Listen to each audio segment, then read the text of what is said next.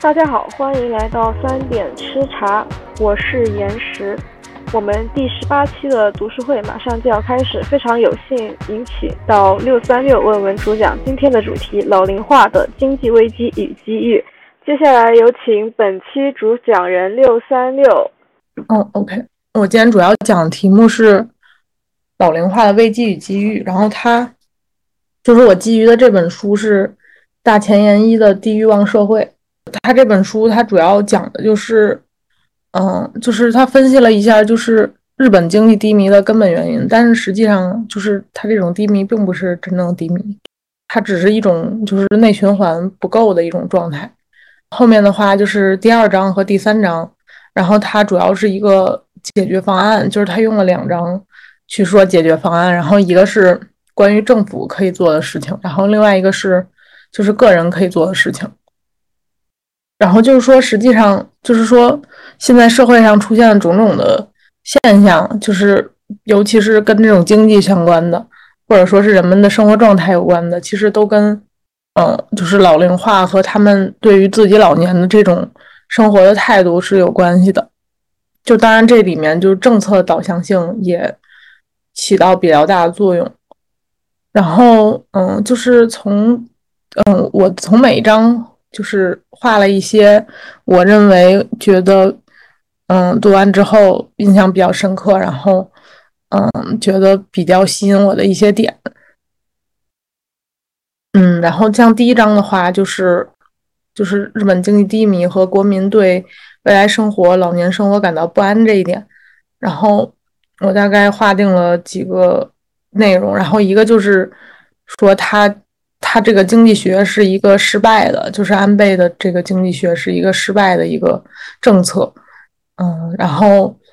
嗯，然后第二个是说，就是日本不可以借用其他国家的一些经济方式，就是因为他前面等于先说了问题，然后后面又说，就是他去分析，就是这个问题，嗯，跟政策是紧密相关的，而且是因为这种政策，然后导致。嗯，这种现象的发生，就说这个政策实际上是不太恰当的。然后，嗯，另外一个就是他分析了，就是日本真正现在应该去关注的群体和，嗯，真正具有消费能力的群体，实际上是，嗯，单身贵族这个群体。然后，嗯，就是他最后的这一部分，他说了，就是说，现在日本的一个就是老年人的一个心态和他们的一个。状况就是他们每个人会，就是老年人其实占据了资产的非常大的一部分，而且他们每个人是，嗯，就是老人是会在去世的时候是好多都是拥有非常多的资本的，就是这个三千五百万日元相当于人民币是一百四十多万，然后大概是这么一个情况，就是。反正在咱们国内的话，我感觉就是这个钱，就是说，如果你去世的时候还能拥有这个钱，我感觉，嗯，就是也算是不少。但是虽然就是说现在总是给大家渲染一种就是说什么在北上广什么深，然后什么一套房就多少多少多少万这种这种感觉，但实际上就是说大家真正握到手里的钱，实际上也并没有那么多，而且就是其实贫困的人也大有人在，然后。嗯，然后后面的话，就是，嗯，就说是，就说老年人，他想说老年人其实手握这么多钱根本就没有必要，因为在日本一场豪华葬礼也就也没有这么多。然后，呃，还有就是他说，就是这种现象产生的原因是因为就是父母就是留有一些嗯既有的一些思维模式，然后所以利用这种思维模式。嗯，利用自己手中的储蓄去作为牵制子女的一种方式，然后这种方式实际上从某种程度上还就是不利于这个国家和社会的发展。然后，所以，然后他就在末尾，然后提到，就是说，嗯，就是这件事情是亟待解决的。嗯，然后后面的话就是第二章的话，嗯，就是他说了，就是政府应该做的事情，就是一个是，嗯。就是，嗯，就是你其实应该抓住，就是这个社会真正的核心问题，就是其实核心问题就是因为因为手握大量资金的老年人，他们不去消费，然后，然后也不愿意将自己的这个遗产也好，什么也好，去为这个社会做出一些贡献，所以，所以才导致日本的这个经济，它的资金流。就是好像是一种很低迷的状态，那呃三二三十岁的人，三四十岁的人都活得很累，然后，嗯，所以他觉得应该就是专门去消除，就是全民所具有的这种对于老年后的这种不安感，资产也好，然后个人的这种，其实说白了，资产就是说白了就是，嗯，他对个人日后无保障的一种不安，然后。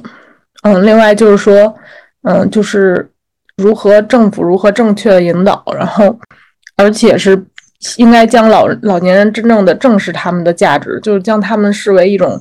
呃，经济推动力的增长战略，才而不是作为一种社会中所谓的嫌弃资源。然后，而且就是说，嗯，就是不应该，嗯，让他们觉得就是因为我老了，所以我就。什么也不做，然后我就废了，这么一种思想，而是应该让他们去尽可能的去发现自己的价值，然后享受自己的人生。嗯，然后嗯，后面的话就是，嗯，就是让他们也是中间这一部分重新定义疾病，然后解释解决展示解决国家债务的方法和救护车有效使用，还有政府建立机制，嗯，还有修改年金这种这一部分内容。这一部分内容，我认为是，嗯，就是它总体来说是，嗯，是是劝说，嗯，老年人就是为社会贡献出自己的一部分财富。虽然这个听起来比较离谱，就是好多人可能觉得，啊，那我奋斗这么多年，我奋斗这么长时间，我到底是为了什么？那我不就是为了自己能钱多一点，然后多一些保障？然后，但是实际上，他他这个里面的意思是说，就是如果是真的是。你仔细想想，这些钱已经就是远远超出自己所需的这个这个状态的话，你是不是应该可以为社会贡献出一部分？嗯，虽然我觉得这个可能在好多人看来是是肯定会很想骂他，嗯，但是就是我觉得他也有他一定的合理性。然后就是。嗯，最后一个部分就是其他的另外的一些对策，就是说他觉得国家应该嗯接收一些移民，然后并且像美国一样执行那种绿卡制度。这样的话，就是说，就说，因为本身提高出生率是一件很困难的事情，就是现在在国内的人已经很困难了，所以他们就是很大一部分人，他们已经很困难了，所以他们已经处于这种状态，然后就。就所以你光从他们身上开刀，实际上是没有太大的作用的。但是，但是你要是能够吸纳一些外部的人的话，其实你国家的这种，嗯，因为老龄化造成这种，呃，资源不足的问题，实际上是能够有所缓解的。但是因为日本，他是可能是觉得，就是他们那种什么种族意识好像比较强，然后。好像就是一直有一部分右派吧，然后就不愿意去去推进这个政策。对，然后就是最后的话，他就说政府的导向，就说政府应该实际上去主导这件事情，然后让让这些休眠存款，然后用于他用于去支持。然后就是第三章的话，嗯，第三章主要从个人的角度，就说。就是说，嗯，就是你一定要从四五十岁，然后就开始掌握，嗯，再生前的这种技能，实际上就是我们现在所说的副业，或者说是你就是除了工作之外去做的事情。然后另外一个就是，嗯，就是通过发展民宿，然后因为说日本其实好多老年人，就是尤其是那些，嗯，手握一千三百万一千。呃，一三千五百万日元以上的那些老年人，他们实际上手中是一有很多的房子，就是所谓的咱们中国的这种土豪啊什么的。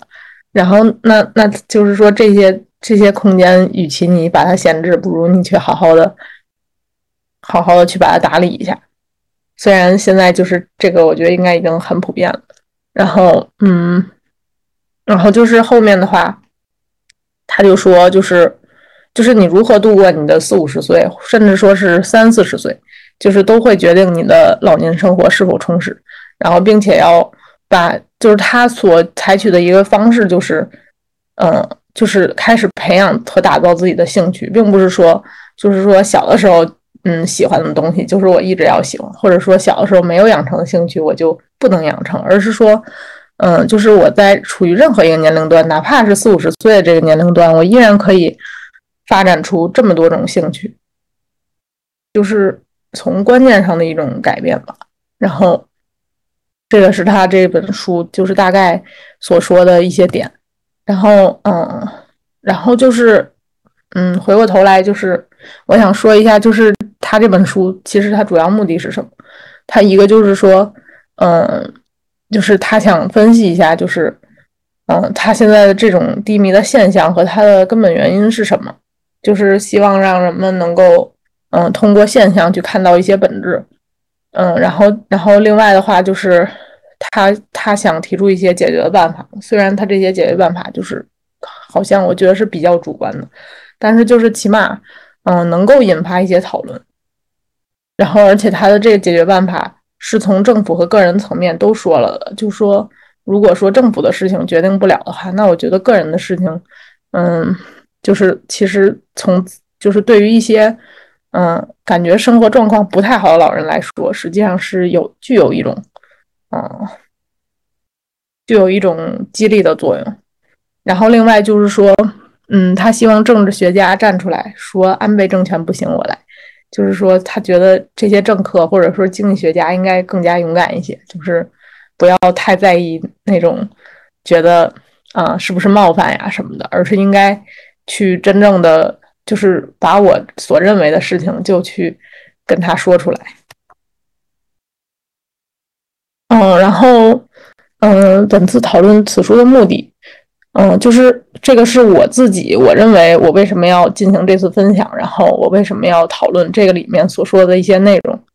嗯，一个是因为，嗯，我想对它里面的一些看法和关键点进行我的一些主观评价，还有讨论，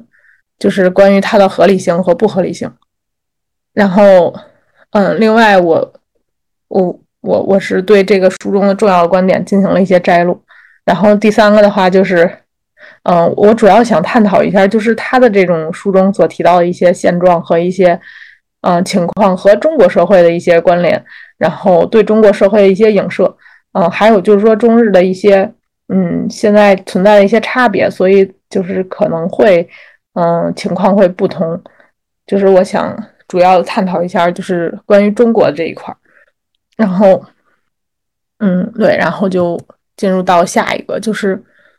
嗯。哎，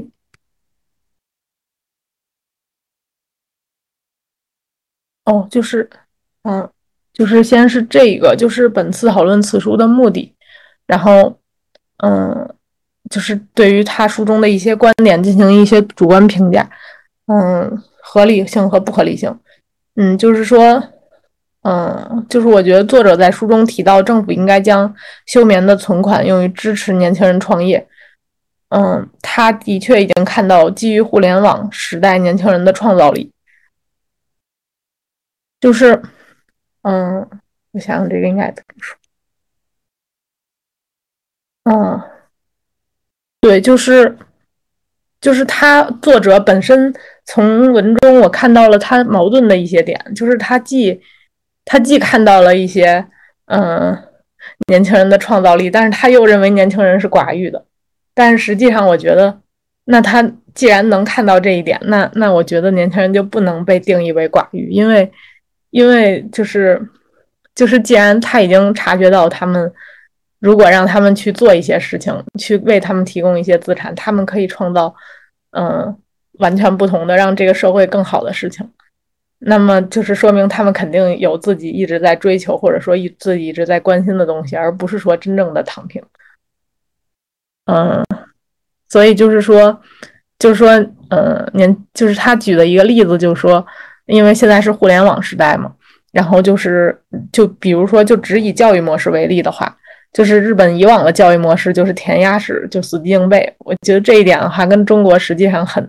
还是有一些相似之处的，就是填鸭式的教育模式。但是实际上，就说现在互联网的话，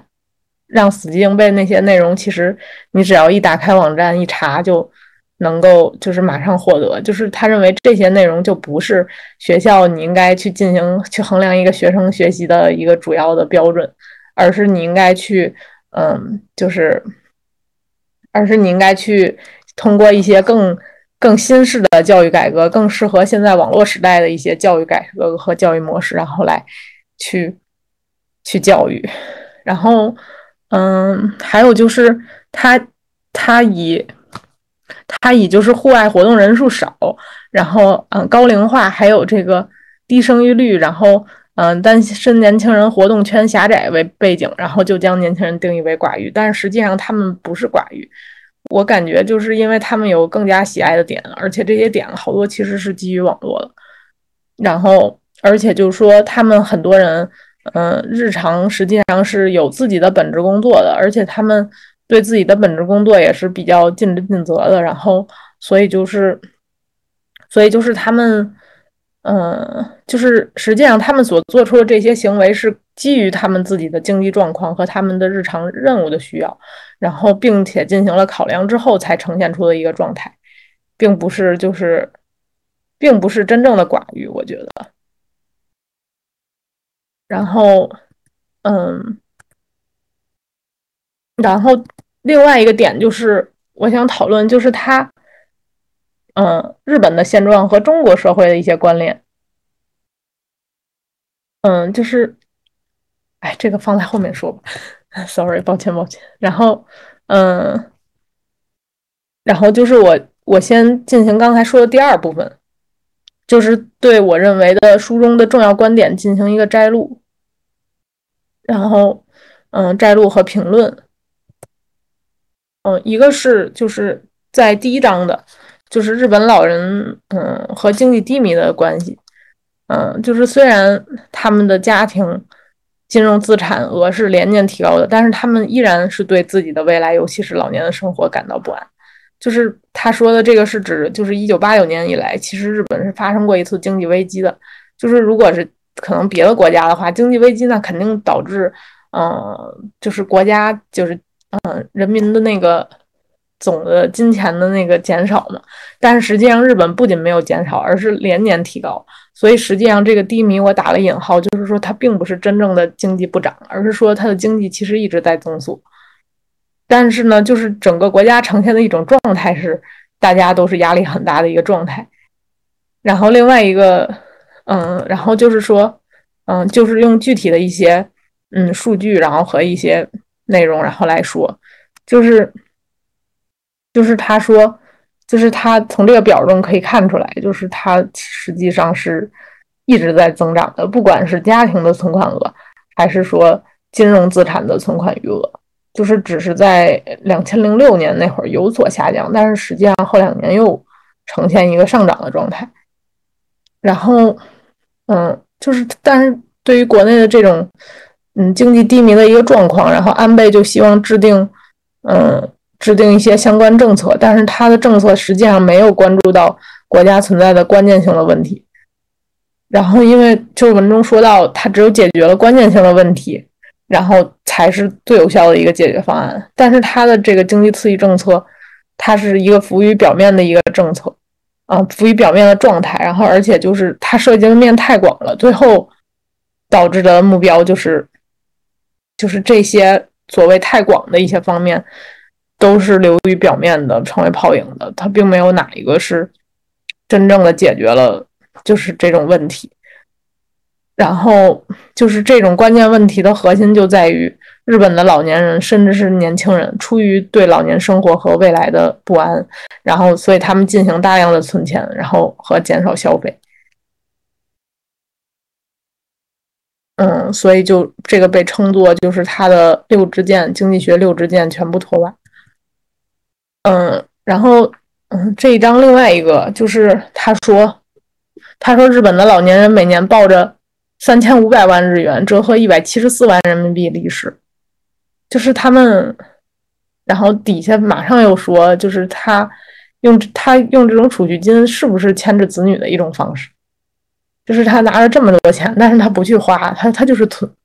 他就是说我以防万一，我我怕我万一要是不行了的话，我我我那个我就我就有的花，他是这种心态，然后然后就是，所以他那那那那这批人他握着这么多钱，然后他又不去流动，他又不去消费，所以就。就这个显然是一个不好的事情，然后就是他，然后底下的话，我把底下那个问题我截了一段，就是他文中所说的，就是嗯，就是提到，如果说提到这三千五百万日元是留给谁，然后中如果是换做中国老年人，他们肯定会毫无疑问的说就是留给儿孙，然后实际上就说，嗯，不停存钱的理由，这个也被称作他们不停存钱的理由，就是牵制子女。然后，呃，就老人就会说留给儿孙嘛。然后，但是日本的话，他们会说还没有决定。然后为什么没有决定？因为实际上子女在社会上也非常的累，他们他们可能没有太多的时间去照顾老人，而且就是说他他看护可能也做不好。我觉得这个问题实际上在中国，尤其是当今的中国，以后更会存在这个问题。然后，嗯。然后就是，但是子女因为有这么一层所谓的情感和一些金资金的牵制状态，他们肯定是多少会照顾一下父母。然后，而且子女心里也觉得这这个钱肯定是留给自己。然后，嗯，就是老人之所以攒钱，有一种因素是因为他希望子女履行赡养义务。然后他这个文章里说到，这是日本独有的现象，但是我觉得不是。其实我觉得现在在中国也有，而且我觉得可能其他国家也会有。然后，嗯，一旦行动不便，就会但但是他说，如果是在其他国家的话，他指的是那些欧美国家。我觉得他说，如果一旦行动不便，就会去专门的老年人医院或者养老院，这是很正常的事情。就是比如说在瑞典的话，因为。因为他们抱着的心态是不想给子女添麻烦，然后让他们幸福生活，所以他们到了一定的年龄就会主动住进养老院，然后并且整个社会是对这种行为是认同的，然后用心去建设他们的最后归宿，就是可能会少一些像咱们国家所说的那种，就是我我老了之后我在养老院里的地位还是通过我有没有子女，或者说我我有没有钱，然后就是有没有钱好像都是次要的，就是如果你没有子女没有靠山。就会容易被欺负，这种状态，就是我觉得这种是整个，嗯，是因为这个过程没有发展的时间太长，而且就是，嗯，社会中存在着这么一种凌强欺弱的这么一种，这么一种社会态度，所以才会出现这么一样那样的一种状况。然后就是，所以我之前就看到了一个。嗯，一个 UP 主他就说，他觉得应该，嗯，他觉得就是说，如果你因为实在是觉得压力大，然后最后也没有子女的话，就是实际上你可以去找一些，嗯，就是自己的好友，然后去去帮助自己，然后不是帮助，就是起码这样的话，在就算去了养老院，也会有一些，嗯，依托所在。然后，嗯。就是因为，然后所以他这里就说，正是因为就是这些国家的老人一开始就没有想让子女赡养的想法，所以他们还会毫无顾虑的把钱花在自己的身上，就的确是这样的。就是，嗯，就是这个就说到，嗯，之后的一个问题，就是关于美国的一个遗产税的问题，就是，嗯，我这里面就是提出了一个美国的遗产税的问题，然后就是。他就是说，你你的遗产越多，然后你要缴纳就越多。如果你的总资产达到三百万美元以上，就是大家可以大概折算一下，是大概就是一比六、一比七这个样子。然后就是你你实际上是要缴纳你整个遗产的百分之五十五给国家的，而且就是说这剩下的这一部分里面，就是由配偶分得最大的份额，然后剩下的那些份额才由子女和父母去分摊。也就是说，和自己有亲缘关系的人，实际上分到的。不会那么多，那么这种政策，我觉得无形中就是就是让人们会会适当的转变他们的思维，就是不是说我所有的钱都是为我为我这个圈子或者说我自己嗯私人的这这一批人所用。然后，嗯，然后另外就是，就是他对把问题进行分析，就说他觉得就是应该抓住这个核心的消费人群嘛。然后就是他说，就是因为他觉得日本核心消费人群实际上是这一批单身贵族。然后，嗯，就是他首先他第一点他就说，他觉得安倍经济学沿用的是二十世纪的经济政策，但是今天的日本跟二十世纪的日本。他的一个嗯家庭的和社会的人群的组成构成，显然是跟二十世纪是完全不同的。就是他无视当今的一些现状，用以往的政策，实际上是无法解决日本的现存的经济问题的。然后，嗯，而且这个的原因是因为他的那个那个团队也好，或者说是实际上掌权那个团队。他对于消费者的心理和一些实际的情况是真的是研究不足的。然后，嗯，然后他底下就写出了一个，就是一个调查一个结果，就是说现在日本的人群里面，就是独自生活的，嗯，一人居的一个户数是占据了总人口总户数的百分之三十二点四。然后实际上就是说最传统的夫妻加孩子的这个模式的家庭，在日本占到比例是百分之二十七点九。嗯，实际上我觉得也是占有相当一部分的吧，但是这个独自户的这个比例确实是挺高。然后就是，嗯，然后就是那个文中提到，就说适婚年龄这个词，其实逐渐开始被嫌弃，因为就是大家普遍觉得就是没有这个必要。嗯，然后，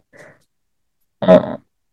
然后就是还有就是造成他这个独自户，然后数额上升的一个原因，是因为就是因为在日本的话，他的一些传统，这个就涉及到一些女权问题，然后就是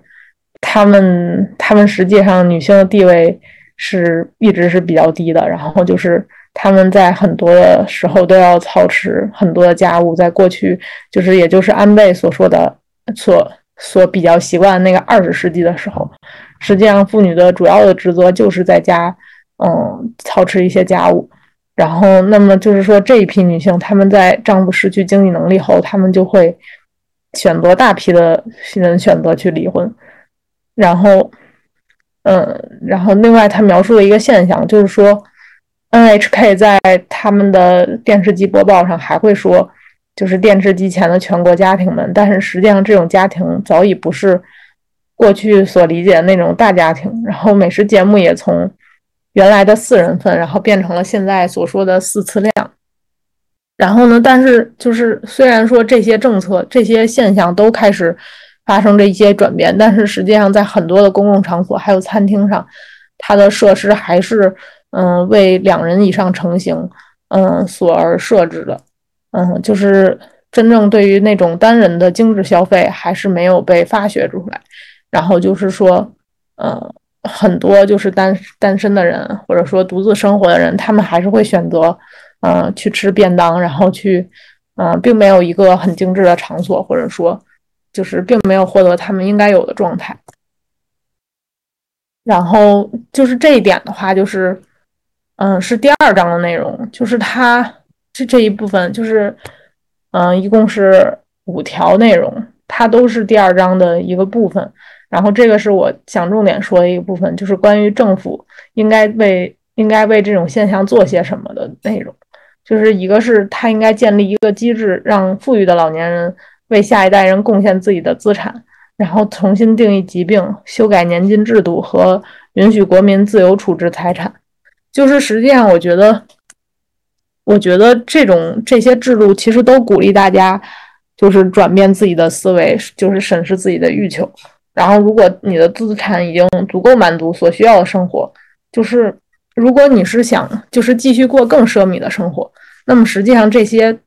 作者认为，就是你应该去审视自己，你是否真的需要这种十分奢靡的生活，然后你这这些钱是不是可以用来帮助那些非常困难的人？然后或者说，如果老人如果只是将钱用来储蓄，为了以防万一，不如贡献一部分。然后还有就是说。关于重新定义疾病这一点，你是你你的病真的重到就是你非得去医院，然后就是去用这个医保金不可。然后因为现在日本就是说，他把那个呃国家税收的很大一部分，然后都用来去给日本老人发这个医疗保险，就是这个医保金。然后这样的话，日本老人就是花看病都几乎不用花什么钱，就是这个是我就感觉非常好，就是对于百姓来说非常好。但是他说这种就是对作者就提出了批判，他觉得你这个钱，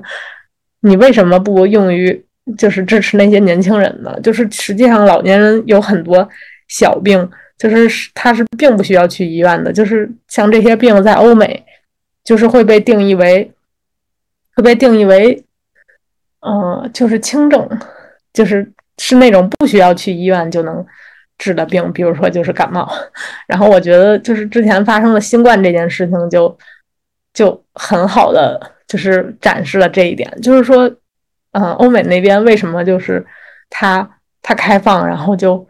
感觉好像不管似的那种感觉，实际上是因为他觉得这个，尤其是到后期打了三针四针之后，他觉得他已经不具有这种致死的这种特点了。所以就是，嗯，所以就是，如果你不致死，然后只是说是感冒，而且就是说在家养两周就能好的话，那为什么还要把它去当做一个需要去完全封杀的一个东西？然后就是，嗯，然后就是说到这个修改年金制度这个问题，就是好像是日本老人在退休后除了退休金之外领的一个东西。然后就是说，其实可以从种种这些看出来，其实日本的老人福利是非常好。然后呢，但是其实还是存在着一些不公平的一些现象，就是比如说贫富差距大，就是有一些老人就是很惨这种。但是我觉得这个实际上在各国都存在，就是他他是觉得就是改革之后的话，应该是像真正那种退休金很低，然后生活就是真的。比较艰难的老人，然后他们可以，他们可以去领。但是那些如果你是你的退休金都已经多于这个年金很多倍的人，你就不用再领了。因为有一些是一些日资大型企业的一些退休员工，那么他们实际上这个钱对他们来说，就是只是真的只是很少的一部分。啊，当然，我觉得就是换做一般人的想法，肯定是觉得就是那我多多益善嘛，那给了为什么不要？嗯，然后，嗯，上班族在公司外赚钱的方法就是，哦，这个是，嗯，就是从这块开始，这几个都是，都是，嗯，就是关于，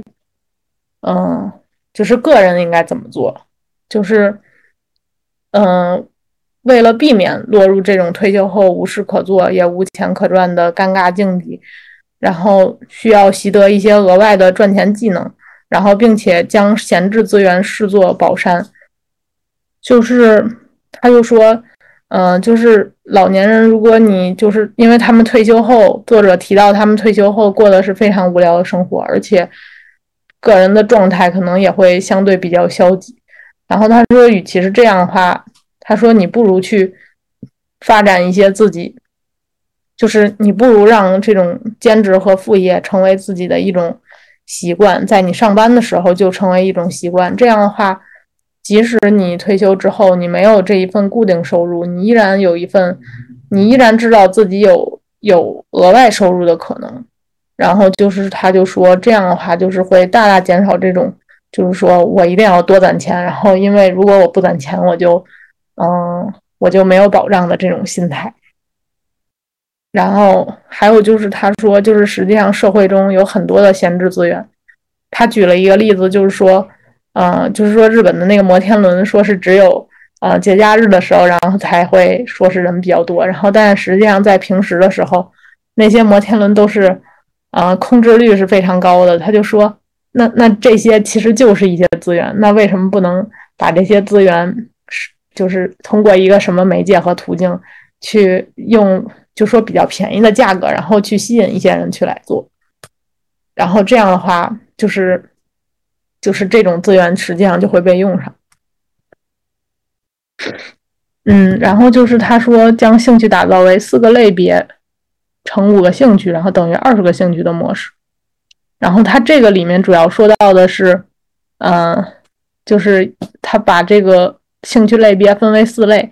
一类就是说在室内可以独自完成的，另外一个是在室内多人完成的，然后另外是在室外独自完成的，另外是在室外多人完成的，就是就是他觉得，嗯，可能好多人老人觉得，嗯，就我我觉得就在中国有一些老人就会觉得，啊，那那我退休之后我就。呃，跳舞呗什么的，然后或者是我就什么带孙子，就是类似于这种想法。但是就是他觉得，就是这种实际上是因为，嗯，就是还是兴趣爱好不够广泛嘛就是如果你能够发现一些就是自己能够自得其乐的一些活动，或者说是是就是多人。一起就是跟朋友一起的这种活动，实际上你也不会有这些担忧。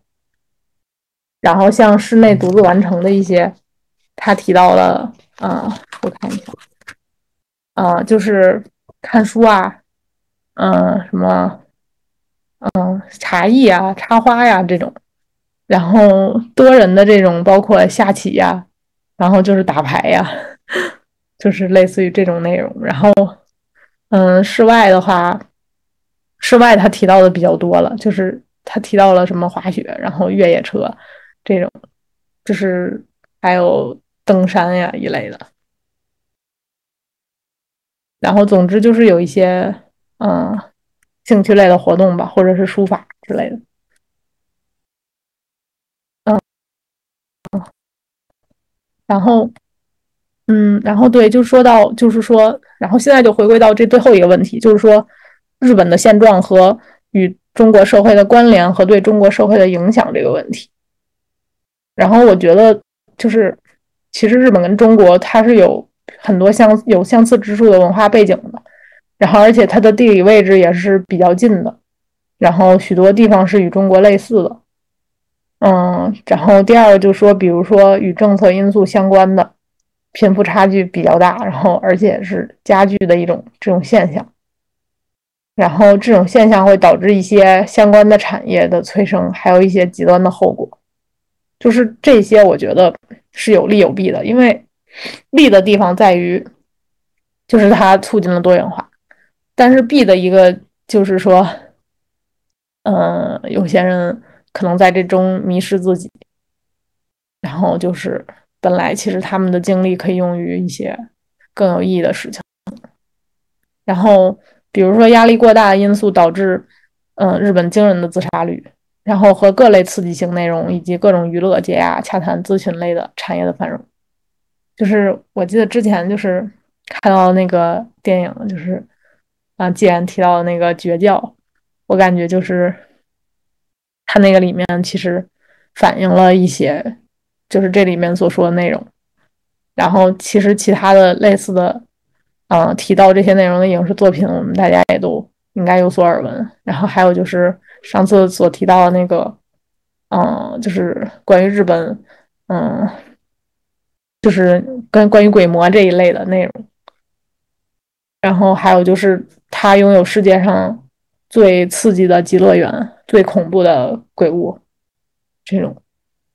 然后实际上它好的地方就在于，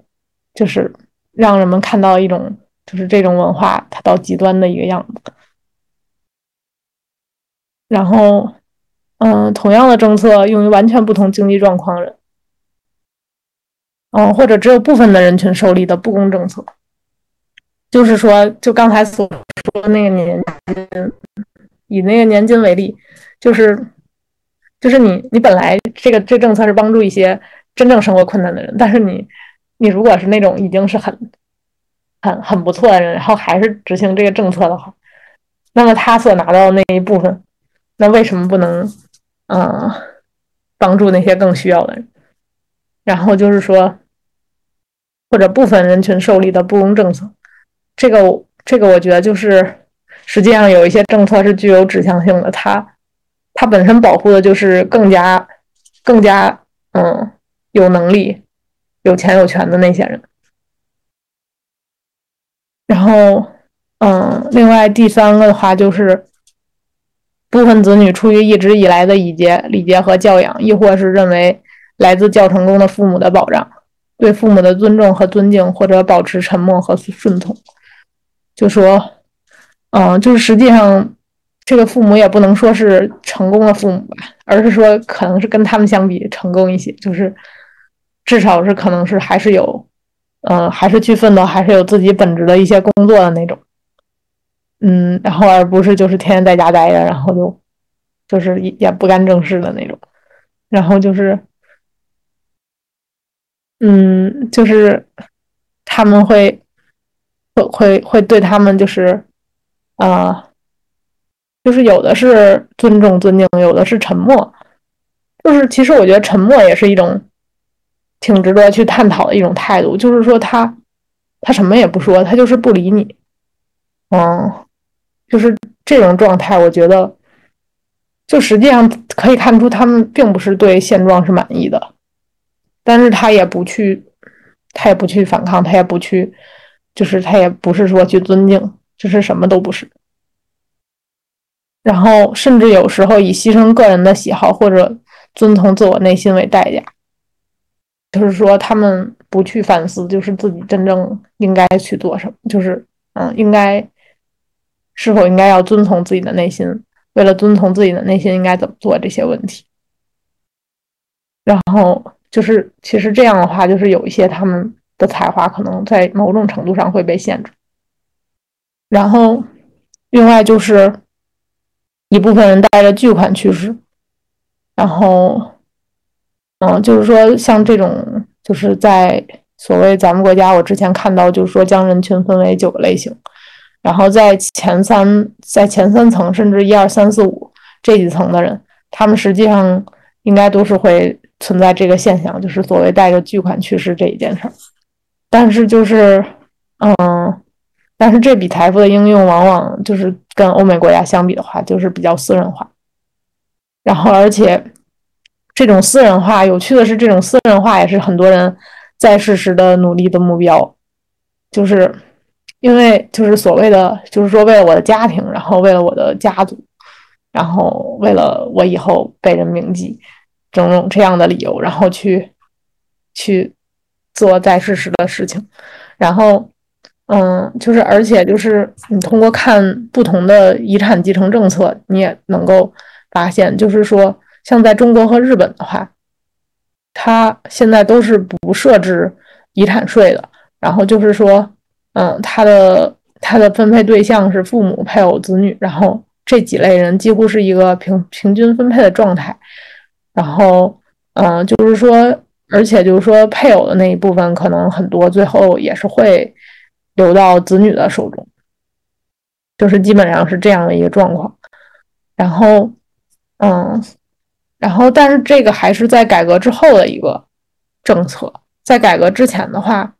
就是可能这些。基本上都是默认全部留给子女的，然后，但是就是说，像科比，他本身拥有一百四十亿资产，就是折合人民币一百四十亿资产，但是他所有的亲人加起来只能获得百分之四十五，然后，但是而且配偶还是最多的，嗯，然后这个刚才已经说过了，就是说其他的实际上全是作为遗产税，然后。而且就是说，如果你的资产不同的话，也是不同的。就是你的资产如果本身不太高，那么你缴纳的也不需要太多。然后，如果你要是本身资产就很多，那你需要缴纳一半以上给国家。然后就是说，意味着越多的资产，嗯，充于国家所有。然后，那成为国家之后呢？那这个钱肯定就是分给了社会上的其他人。嗯，然后就是我觉得中国和日本的不同之处在于，就是说它的发展实际上是比中国要早早快，然后就是说它的城市化率更高，然后因为它的土地也比较小，然后它重视教育的话，就是它重视教育，就是它即使是日本的农村，然后它也是教育水平是比较高的，然后学校的覆盖率也是比较高的，然后所以就是说，嗯，整体的受教育水平跟这个文化素质就是品德素质都还可以，然后就是说，它城乡差距也是很小的，然后乡村风貌也具备它很鲜明并且很吸引人的特点，而且它的建设也是比较完善的。但是这一点在中国，我觉得还有很长一段路要走，尤其是在乡村这一部分，然后或者说是这个低教育水平的这一群。然后另外就是说，我觉得中国人现在还是整体处于一个消费欲望比较高的一个嗯一个状态，然后。嗯，虽然说，其实我刚才觉得提到，就是说，觉得日本人他也不是说真正的就是说消费欲望不高，而是说或者说欲望不高，而是他的这种欲望有其他的所在的地方。然后就是，而且我感觉就是国内的中国的人，他可能更多现在就是抱有乐观心态的人还是占到多数。然后，嗯，对，然后我今天就。汇报就到这儿了，然后就谢谢，然后欢迎就是大家讨论还有指正。感谢六三六为我们带来的精彩内容与分享。呃，我们的读书会分为上下两期，下半期是讨论环节，我们将围绕着本期的主题展开，同时欢迎各位小伙伴们积极参与。感谢大家的收听，谢谢大家。